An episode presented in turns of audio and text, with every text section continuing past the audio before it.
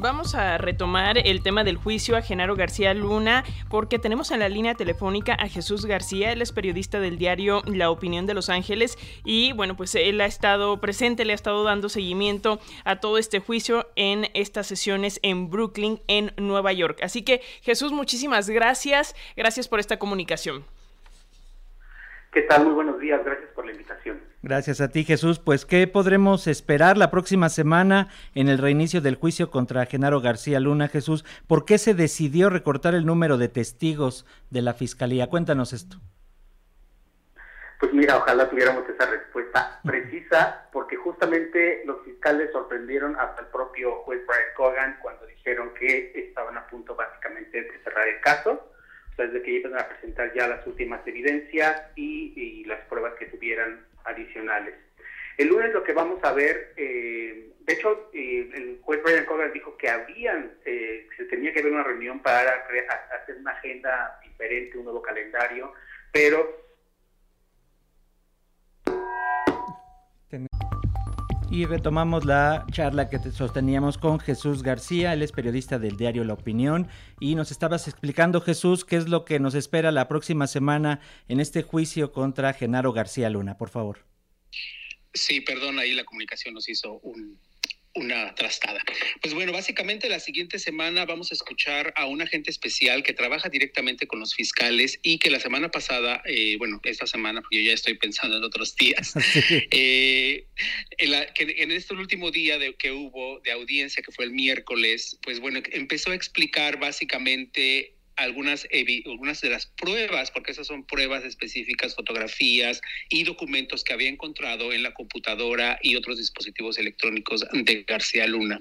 Entonces, están explicando esto, hubo ahí una rebatinga entre la defensa y los fiscales y al final el juez pues los limitó a la presentación de ciertas fotografías, sobre todo al mostrar propiedad, una propiedad en particular en Cuernavaca, Morelos, que sí se logró mostrar, que le llamaron la Casa Blanca ahí, que es una vivienda, digamos, eh, pues mediana, pues eh, con una alberca mediana también, pero es un gran terreno. Entonces, digamos, mostraron de detalle todo eso. Y lo que vamos a ver la siguiente semana hay una lista, digamos, de elementos que podrían mostrar, porque supuestamente, y bueno, en la narrativa de los fiscales, esta información muestra cómo García Luna tuvo acceso a dinero del narcotráfico y cómo eso le permitió incluso obtener eh, ciertos beneficios, comprar ciertas cosas, etcétera. Entonces es una lista enorme, no hay mucha precisión, digamos, sobre qué cosas se van a mostrar, o sea, solamente están mencionados algunas de las propiedades, automóviles, eh,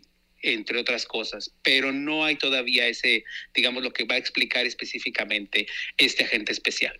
Y luego el lunes vamos a tener a lo que ellos llaman un testigo importante, el testigo importante del que no quieren dar detalle, ni siquiera la defensa sabe exactamente quién es, tendría que saberlo eh, a más tardar el domingo la defensa para que pudieran ellos hacer, eh, trabajar para hacer el contrainterrogatorio, pero este testigo importante, lo único que sabemos es que había un problema para trasladarlo, entonces esto significaría que tiene que ser algún eh, testigo que sea cooperante o que sea protegido. Entonces hay tres que nosotros hemos puesto sobre la mesa, yo particularmente he puesto sobre la mesa por cómo se han mencionado y la posición que han tenido dentro de la narrativa del juicio. Eh, uno de ellos es Jesús el Rey Zambada, quien fue el primero que dijo que le dio dinero directamente a Genaro García Luna, lo dijo durante el juicio de El Chapo y a partir de ahí fue que se empezó a generar la investigación contra García Luna. Y luego está eh, Edgar Valdés Villarreal, a la Barbie, a quien se mencionó que estuvo en varias reuniones directamente con García Luna y también vio cuando se le daba dinero. Entonces es otro personaje. Y el otro personaje que a mí me parece desde mi perspectiva como el más importante es Iván Reyes Arzate, quien también está preso en los Estados Unidos y es conocido como la reina quien se declaró culpable también de narcotráfico, porque pues él trabajó directamente con García Luna y sería el primer personaje, digamos, directo dentro de su grupo de trabajo en la Secretaría, en la Secretaría de Seguridad Pública cuando él era secretario, que trabajó durante este periodo por el que es investigado. Eh, Jesús, eh, también quisiéramos abordar el asunto de que muchos medios de comunicación en México, ciertamente medios eh, comerciales privados, pues hablan de que los testimonios no son suficientes sin pruebas físicas. De hecho, el, propio expresidente Felipe Calderón y otros personajes como Humberto Moreira, que han sido de alguna u otra manera señalados en este juicio, señalan que los dichos de estos personajes que han testificado no son válidos y que no hay pruebas físicas de lo que se dice. ¿Cuál es la postura allá en Estados Unidos en el eh, propio juicio? Porque tenemos entendido que allá sí se están tomando como válidos estos testimonios para fijar una postura. Pero ¿qué nos dices? Pues bueno, lo que dicen estos personajes y aquellos eh, líderes de comunicación en México que deberían de establecerlo como esta es mi opinión, porque evidentemente establecen un desconocimiento total de los procesos judiciales en Estados Unidos. Los testigos son evidencia todos los testigos son evidencia y hay separación de evidencia y prueba. Las pruebas físicas son documentos, eh, fotografías, por ejemplo, pero los testigos son evidencia. Y de hecho, el, tanto la jueza Peggy Kuo, que estuvo en el proceso de selección del jurado, tanto el juez eh, como el juez Brian Cogan, fueron muy específicos. Era posible que el jurado decidiera con base en testimonios, no necesariamente, o sea, los fiscales por ley no están obligados a presentar ningún otro tipo de evidencia salvo la que ellos consideren que es para este caso. Y este caso, el eje son los testimonios. Entonces, bueno, con el dolor de el corazón para las personas allá en México y para el propio expresidente Felipe Calderón, pero son evidencia. Y la narrativa que están construyendo los fiscales conecta con cada uno de los testigos. También establecieron que ninguno de los testigos tenían conexión entre sí previo a todo el juicio, o sea, nunca hubo una reunión de los testigos, porque también está esa teoría que he leído por ahí, de que los pusieron todos juntos para ponerse de acuerdo. Eso es imposible y es contra la ley y además pone en riesgo no solo este proceso judicial, sino todos los procesos judiciales y pone, o sea, pone directa, estos, estos fiscales podrían ir a prisión si hacen eso. Entonces, hay que ser muy responsable sobre lo que se está diciendo, porque me parece que desde un inicio decir, sí son estos personajes los cooperantes principalmente, son criminales, pero hay que recordar que gracias a estos criminales también y a acuerdos que hicieron con autoridades, porque evidentemente querían tratar de salvar lo más que pudieran sobre sus propios casos, lo cual también es legal en Estados Unidos, se lo ha logrado a detener a decenas de criminales, incluyendo y a poner convicto a El Chapo Guzmán. Entonces, hay que ser muy, muy responsables en la forma en que se dice esto. Todo es evidencia y todo cuenta. Y por otro lado, también señalarles, esta narrativa no es para los medios en México, no es para los políticos en México, no es para el expresidente Calderón. Esta narrativa es para el jurado que está en el Tribunal del Distrito Este en Nueva York.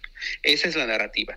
Ellos son los que realmente importan, no importamos ni siquiera los periodistas que estamos narrando y que estamos viendo de primera mano la información y luego salimos a entrar lo que podemos ver porque no podemos grabar, porque no podemos eh, sacar video, no podemos entrar con nada de eso, solamente lo que podemos anotar y bueno, ahí nos ves como locos anotando todo lo que podemos anotar.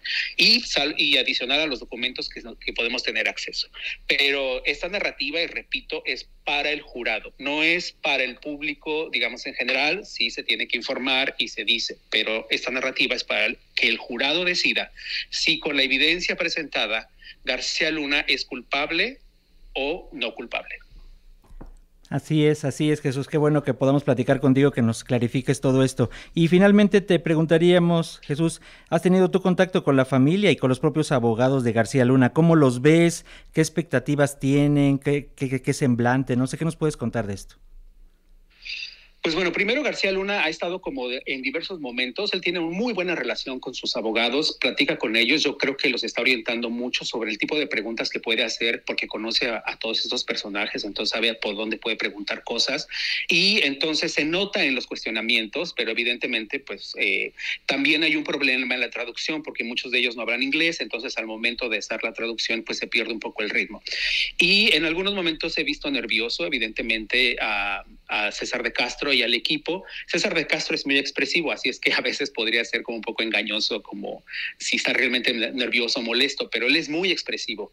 Y aparte es una persona muy accesible, pero no puede revelar muchas cosas porque el proceso está abierto. La esposa eh, al principio estaba muy tensa, ahora está mucho más relajada. Yo he tenido oportunidad de hablar, con ella un par de veces eh, y en general, pues bueno, muy amable, señalando que no entiende mucho el proceso, que hay muchas cosas que ella no considera que son ciertas, pero pues está en espera de ver qué es lo que le dicen sus abogados. Tampoco puede hablar mucho porque evidentemente cualquier cosa que ella diga pues puede ser utilizada en contra de su esposo, ¿no?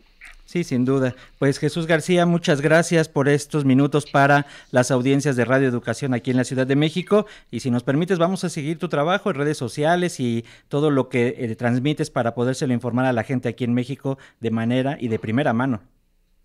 Muchísimas gracias, les agradezco la invitación. Hasta pronto. Un abrazo, hasta pronto.